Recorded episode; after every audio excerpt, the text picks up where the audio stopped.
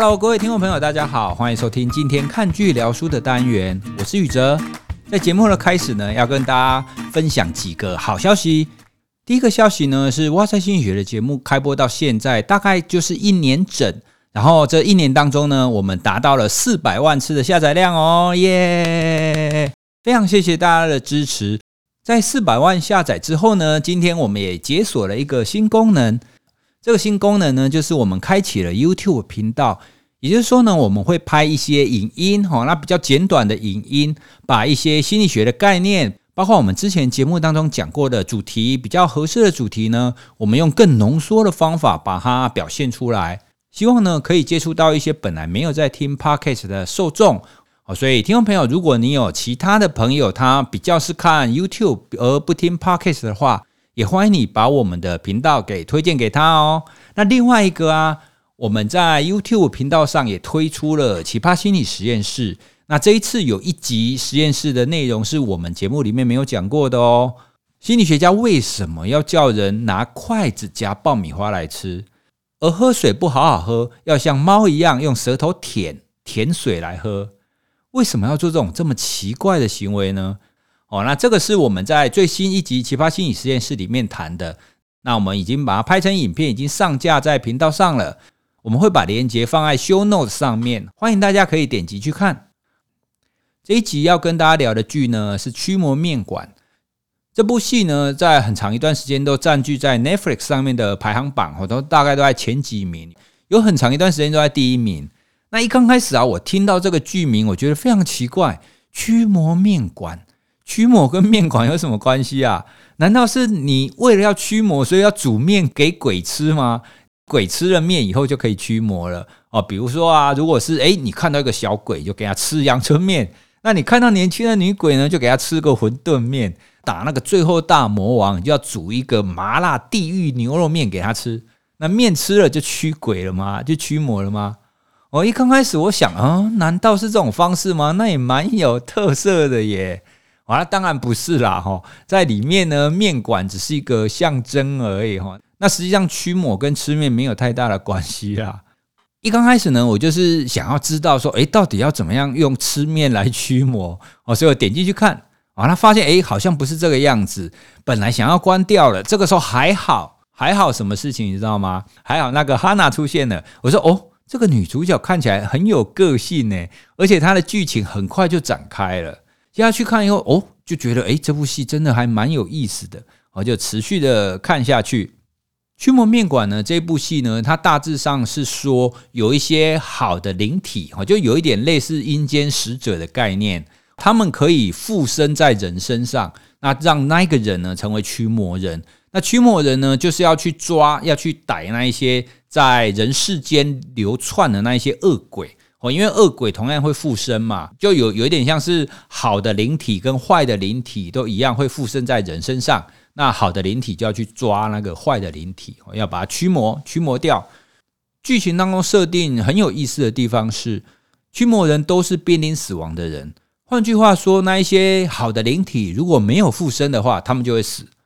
哦，所以他们附身之后啊，他们就会给他选择，就会让他知道说。今天你已经快要死了，你已经濒临死亡了。可是呢，我可以给你再一次复活的机会。当你复活之后呢，你会有更强的力量，甚至你有可能可以可以有一些超能力。可是再一次复活的代价就是你必须要成为驱魔人。哦，所以说起来，那一些灵体去附身在人身上是有给他选择权的啦。这个选择权说起来好像也没有那么真的可以选择，因为毕竟如果你不选择，他就死啦。可是不管怎么样啦，因为那一些都是濒临死亡的人。这当中呢，特别的就是主角，所有的驱魔人都是因为濒临死亡，所以才会被附身的。只有主角是例外，主角是在活生生的情况底下被硬生生的就附身上去。那一刚开始大家都觉得很奇怪，为什么主角这个年轻人会被附身？哦，连那些灵体集团的人，他们也不晓得为什么会这个样子。那当然，整部戏下来，他仍然没有解释啦。他只有说主角是一个很特别，是一个天选之人哦，他可以发挥很特别的力量，但是他并没有讲说为什么。好，那这部戏呢，整体看下来，会让我非常想要一集一集接下去看。在看的过程当中啊，我非常佩服韩剧的是，它一集跟一集当中的连接感是很强的。当你看到这一集结束，你就很想要赶快再看下一集。它不只是每一集之间的连接感很强，在同一集当中啊，它也会给你正向的跟负向的这种情绪的起伏哦，所以不会让你觉得说哦，那都是好的或者都是坏的。你在看的过程当中啊，你就会觉得有哭有笑，有喜有悲。看完你基本上会觉得你是心情好的啦。哦，那我为什么会特别讲这一点呢？因为我在看《驱魔面馆》的同时，我也在看公视的《大债时代》，它是一部台剧，品质也蛮好的。可是啊，《大债时代》我在看的时候就有一个问题，我看到后来啦，我觉得实在让我太难过了，因为它其实是在描述我们社会上的一些现象。哦，那他为了要描述这些现象，描述社会基层我们大家讨生活的情况，他实在是把现实感拉得太现实了。而且他每一集啊，持续的让我的心情，让我的情绪持续的探底，你知道吗？因为越来越发现说，哇，这个人实在太可怜了。下一集又知道说，哦，原来上一集不是最可怜的，现在还有更可怜的状况。哦，我是看的实在是非常的难过。我比较喜欢的戏剧就会像像我们今天看剧聊书这个单元的第一集哈，就是在看做工的人。哦，那做工的人基本上他也是在谈我们社会底层的事情嘛。可是呢，他在每一集当中也都会给你有喜有悲，也会给你希望。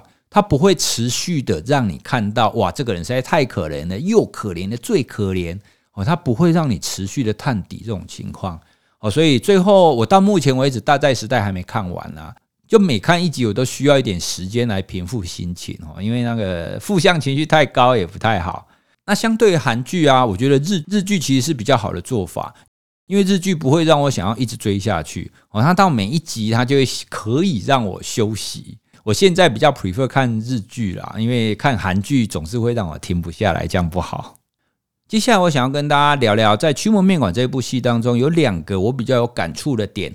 哦，不过接下来这个部分就会爆雷喽，哈，所以各位如果你非常在意爆雷的话，算了啦，反正应该也不用警示了，因为这一集的题目就会打驱魔面馆了嘛。如果各位真的怕爆雷的话，你应该不会点进来听吧？而且我相信呐，如果你没有看过的话，你听我讲完，你应该会更想要去看才对。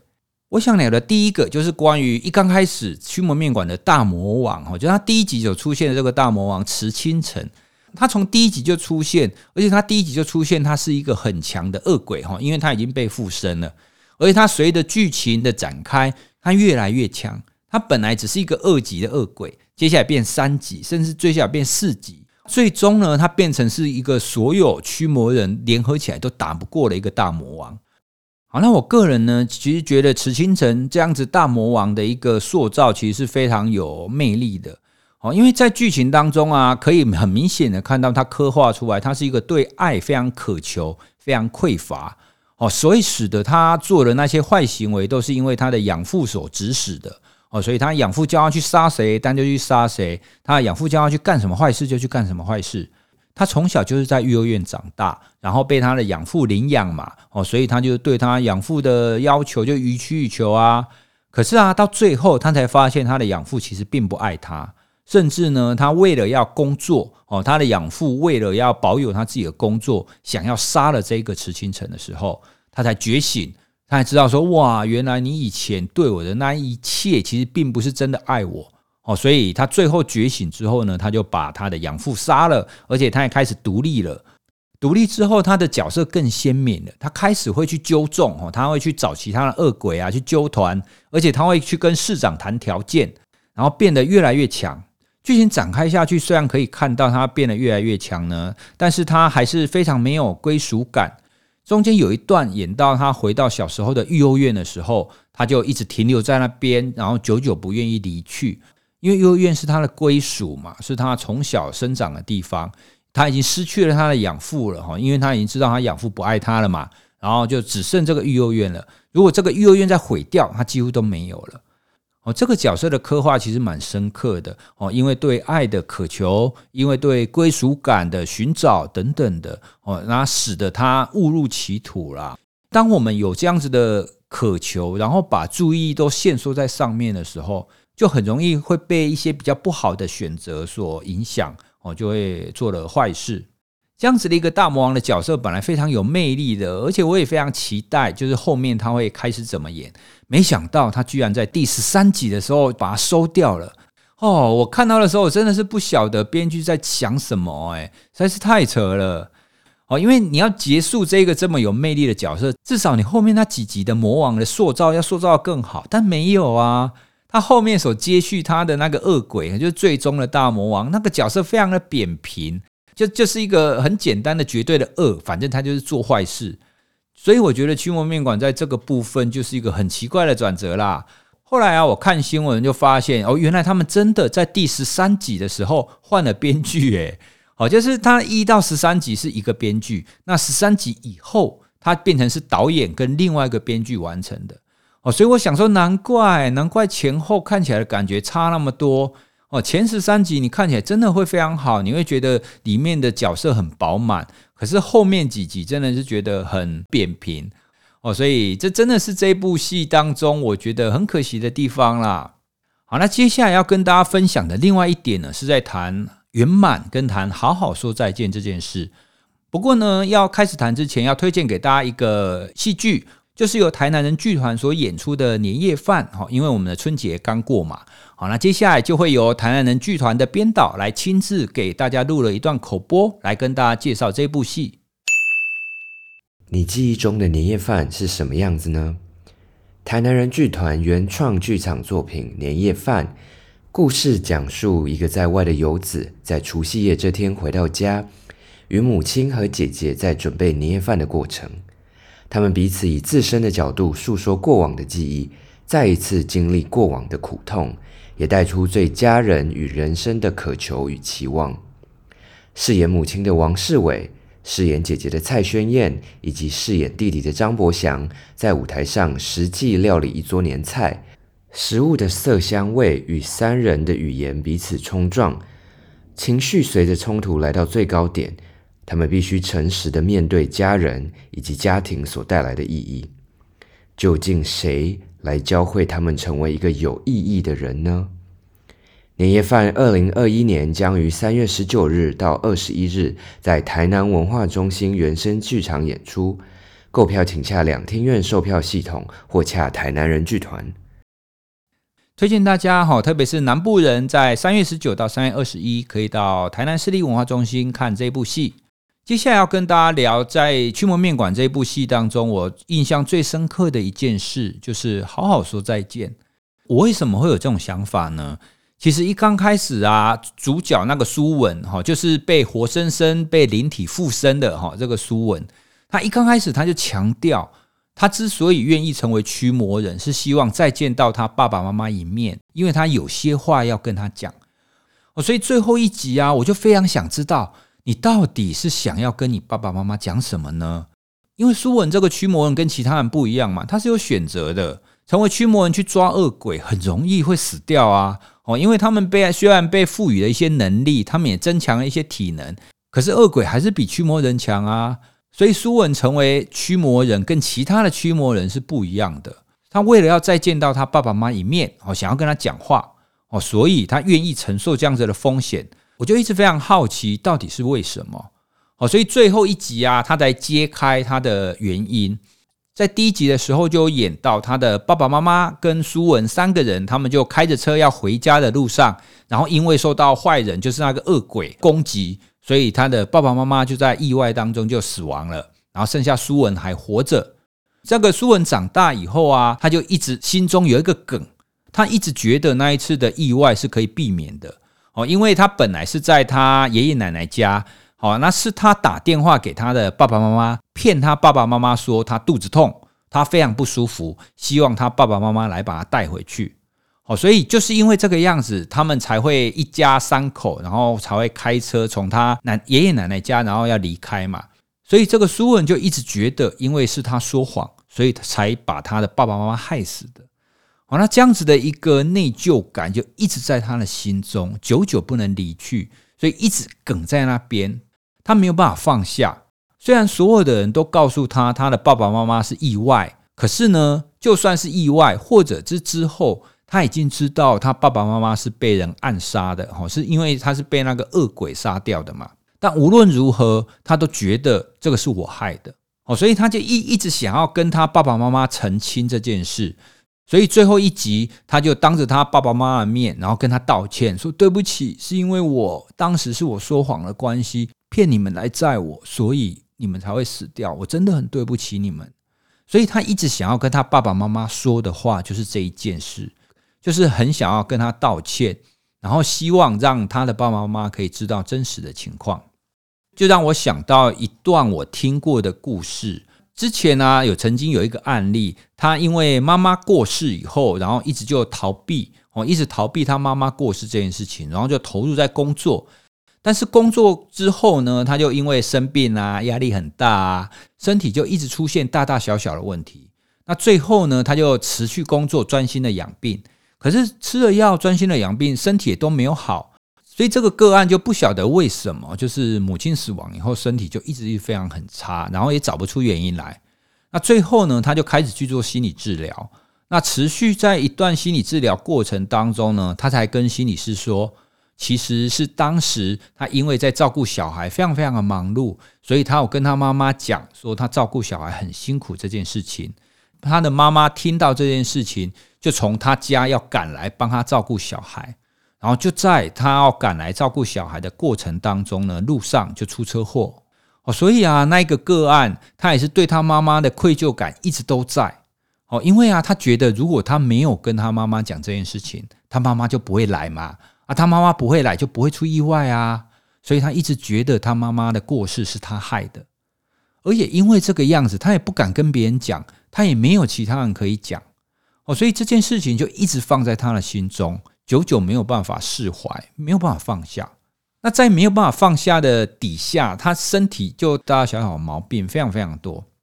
一直到治疗过程当中，他有机会跟心理师讲到这件事情哦，所以他就把他这一整件事情生气啊、难过啊、愧疚啊，都能讲出来。后续就随着治疗的过程呢，帮他厘清这件事，然后让他把这件事情圆满讲完，他的心理跟身体的情况就慢慢的好起来。哦，所以这个例子跟我们刚刚看到驱魔面馆那个主角哈苏文的情况，其实有一点像诶。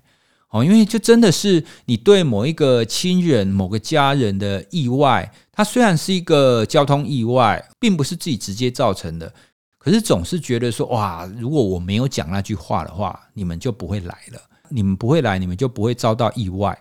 所以这种突然意外死亡，这种最容易造成你没有办法好好说再见。哦，那在没有办法道别的情况底下呢，心中总是有一个结存在，我就没有办法过去。之前呢，我就曾经跟一些心理师聊到，为什么我们民间习俗丧礼的这个习俗要那么久？哦，要头七啦，七四九天啊，要干嘛干嘛等等的。其实这些习俗是有它的意义的。我们透过这样子一阶段一阶段的时辰啊，其实是给这一些还在世的亲人有机会。然后跟这个过世的这个亲人可以好好的诉说跟道别，哦，那这样子诉说跟道别结束之后，还在世的人就可以好好的再继续的生活。从这样子的戏剧跟我们刚刚讲的案例啊，其实我们可以知道，对一个生活阶段或者是生命阶段的道别，或者是一个圆满的结束是很重要的。如果你对过往这件事情一直有个结，你没有办法放下，你不认为它已经结束了，它就一直卡在那边。那心理学家其实也做过类似的研究，那他们发现呢，如果我们可以在生活当中有一个圆满的结束的话，在进入下一个阶段，就比较可以用正向积极的心态，然后去开展新的生活。这边讲的圆满的结束呢，其实并不是说哦，我一定要非常成功啊，要非常的顺利。他谈的其实是说，不管在什么事件在结束的时候，这件事情我们已经做到我们可以做的了，我们已经尽力了。我们已经无愧于心了。如如果套用一句名言的话，就是“岂能尽如人意，但求无愧我心”。好那在这种情况底下，大部分人就会觉得说：“好，那这个阶段虽然这个成果或许不是非常好，我已经做了一切了哦，所以这就圆满了。”那这种对生活阶段完整告一段落的想法，其实非常重要的。除了在我们刚刚所谈到亲人过世这样子的例子以外，其实在很多方面都是这个样子的哦。好像是连假啦哦，各位听众朋友，如果你是一刚开始就听我们这一集的话，应该还正在二八的连假，或是连假刚结束，有一些人呢会有连假症候群，就连年假结束，我不想上班啊，然后觉得很痛苦啊，或者假期为什么这么快就结束啊，或者什么事情都没有做啊，等等的。这也是跟我们刚刚所说的，你有没有圆满的结束是有关系的。比如说以年假来讲，一般来说年假应该就是，诶，我有休息到，我有好好的陪了家人，哦，所以我觉得，诶，这个年假我已经做到我应该要做的事情，我已经做到我想做的事情了，哦，所以就可以好好的结束年假，然后继续开始工作。可是很多人就会觉得说，啊，年假都在忙，或者是该陪家人没有陪，该做的事情没有做，该休息没有休息到。好，那最后又要开始工作了，哦，所以就会觉得说，哇，我怎么这么快就结束？那当然啦，有很多廉价症候群是因为不想工作了，哈，这个其实每个人都会有。不过不管怎么样，我们在一个生活或者是生命当中的一个阶段，在即将结束的时候，我们有好好的做一个圆满，好好的做道别，好好的再见，它才会让我们的生活可以更顺利的开展下去。哦，所以啊，这部《驱魔面馆》我最印象深刻的就是在谈好好说再见这件事情。哦，我我们如果可以在生活当中每一个阶段都可以好好的道别，就可以让我们更顺利的开展下一个阶段。但是，好好的说再见，真的要在结束的时候才做吗？我们是不是在平常的时候就要把握机会，去向那一些我们关心的人或是我们爱的人，找机会跟他们好好的相处呢？为什么你要等到已经快要结束的时候才要好好的说再见？或许我们也可以更积极一点，然后好好的把握现在的时间，跟我们重视的人、跟我们心爱的人好好的相处。把握我们的现在是比好好的说再见是更重要的。不要等到最后了才在做遗憾。所以今天透过《驱魔面馆》这部戏，跟大家聊一下关于好好说再见这件事。希望大家听完我们的节目呢，可以对这部戏更有印象。如果你没有看过呢，也欢迎你可以去看一下这部戏哦。哦，那虽然刚刚我已经爆雷了，不过我相信应该还蛮有可看性的啦。哦，因为他们的戏剧张力真的做得蛮好的。好，那我们今天跟大家聊驱魔面馆就聊到这里喽。那希望各位会喜欢。啊，我们下次再见喽，拜拜。